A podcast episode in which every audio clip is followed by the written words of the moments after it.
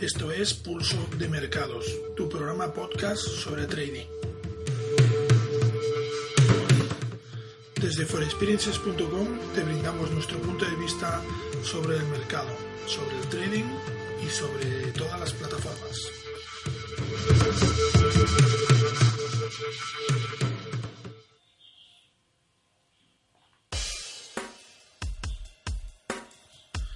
Es un placer volver a saludaros. Soy Albert Salvain, trader en mercado de divisas, consultor tecnológico fintech y creador de contenidos y gestor de la web forexperiences.com dedicada al trading, especialmente el mercado de divisas.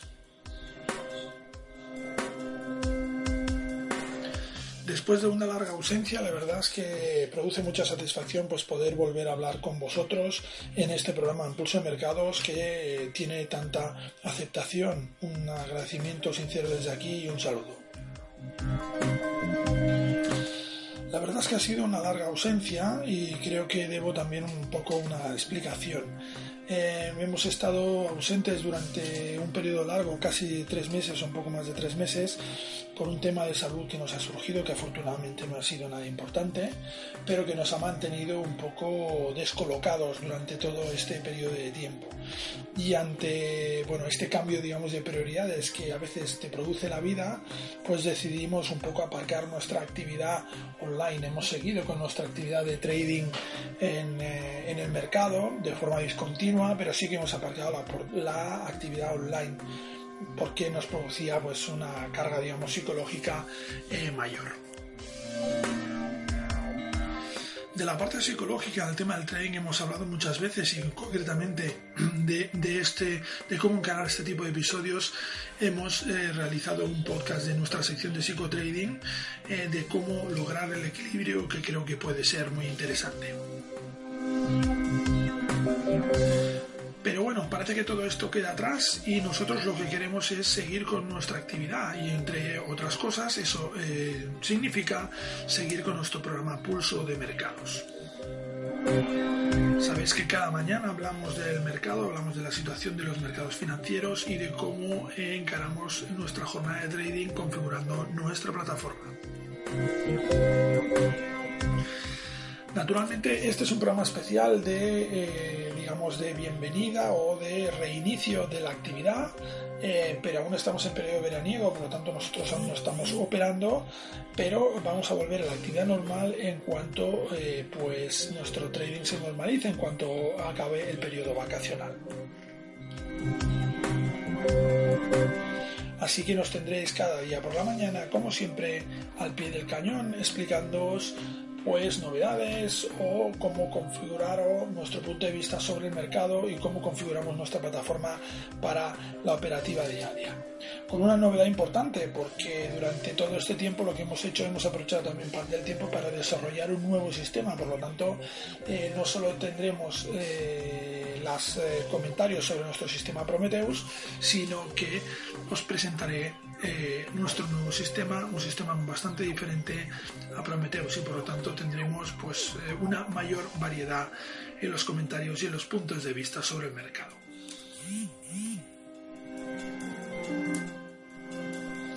Pero bueno, vamos a empezar con nuestro eh, programa de hoy, un programa especial que vamos a dedicar a identificar un poco los principales eh, focos, puntos de atención que pueden ah, provocar graves oscilaciones y volatilidad en el mercado y eh, por lo tanto puntos a los que debemos seguir si realizamos eh, trading. Estos van a ser los temas que van a estar más candentes durante los próximos meses y por lo tanto son los que debemos monitorizar con especial atención.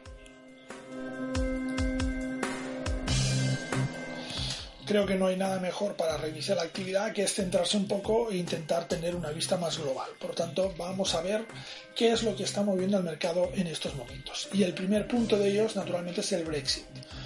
Un Brexit que parece un culebrón, eh, de estos de 500 capítulos porque realmente llevamos ya dos, dos, años con esto en el candelero pero parece que ahora sí que llega a su punto final eh, Boris Johnson, el actual primer ministro británico, parece que tiene muy claro que sí o sí eh, tiene que darse carpetazo a este asunto para avanzar. Y por tanto, hay acuerdo, no hay acuerdo. Este 31 de octubre parece ser que va a ser el último día en la Unión Europea del Reino Unido.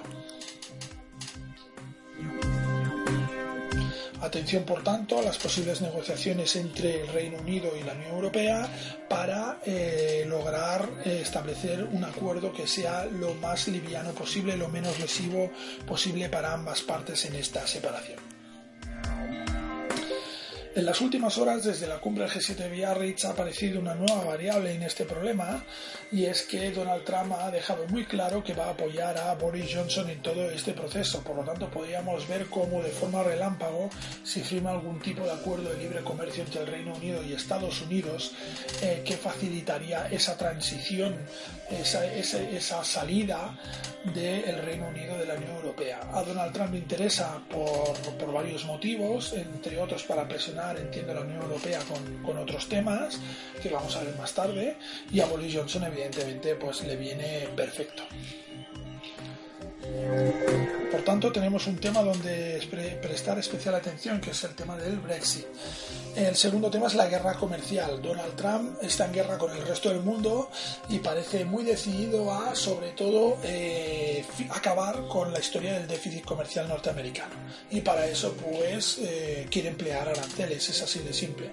Ya tiene un conflicto abierto con China parece que está empezando a abrir un conflicto con Francia, pero por extensión con el resto de la Unión Europea, y acaba de firmar un tratado comercial con Japón.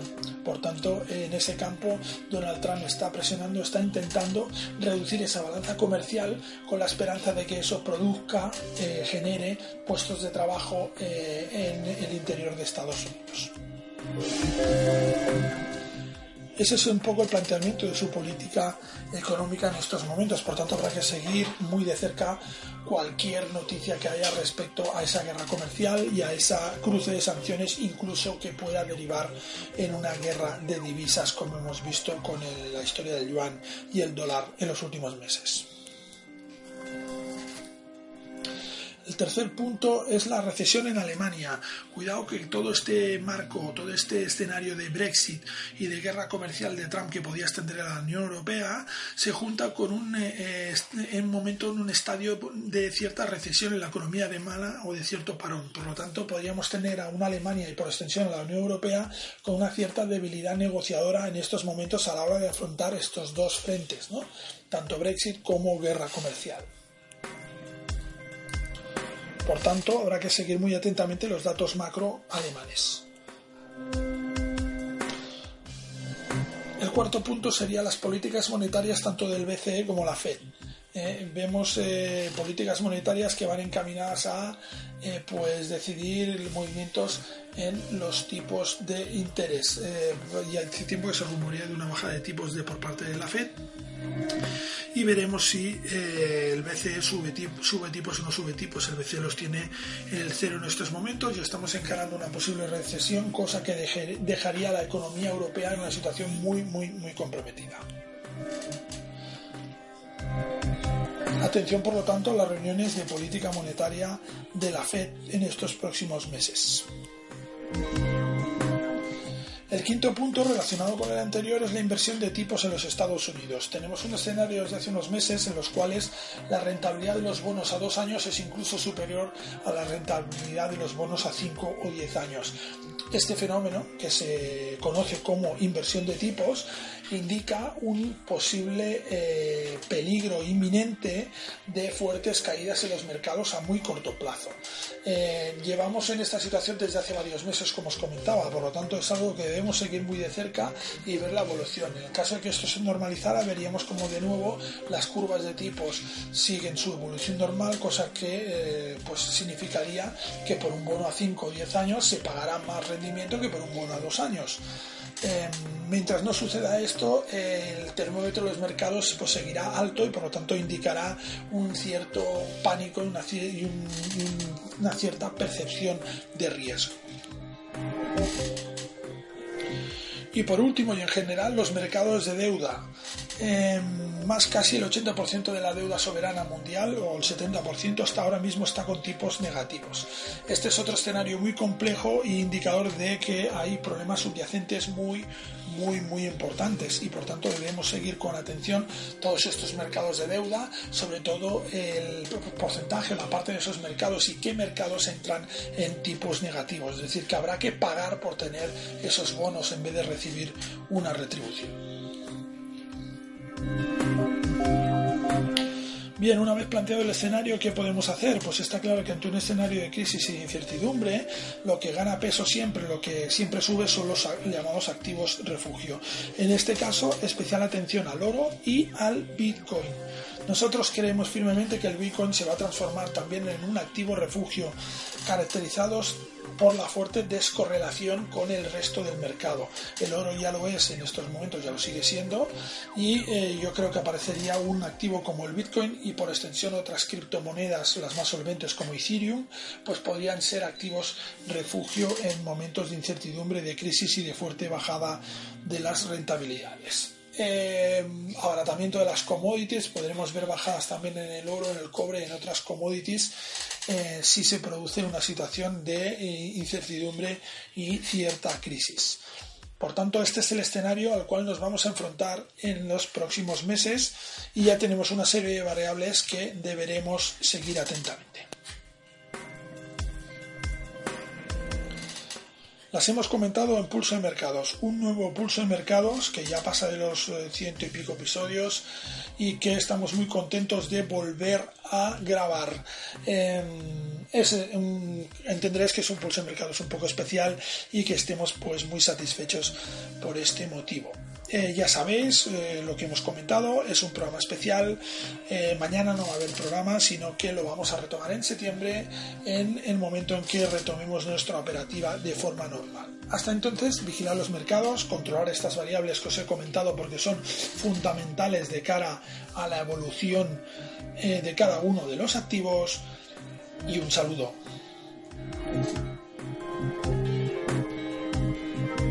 Deseamos un feliz final de vacaciones.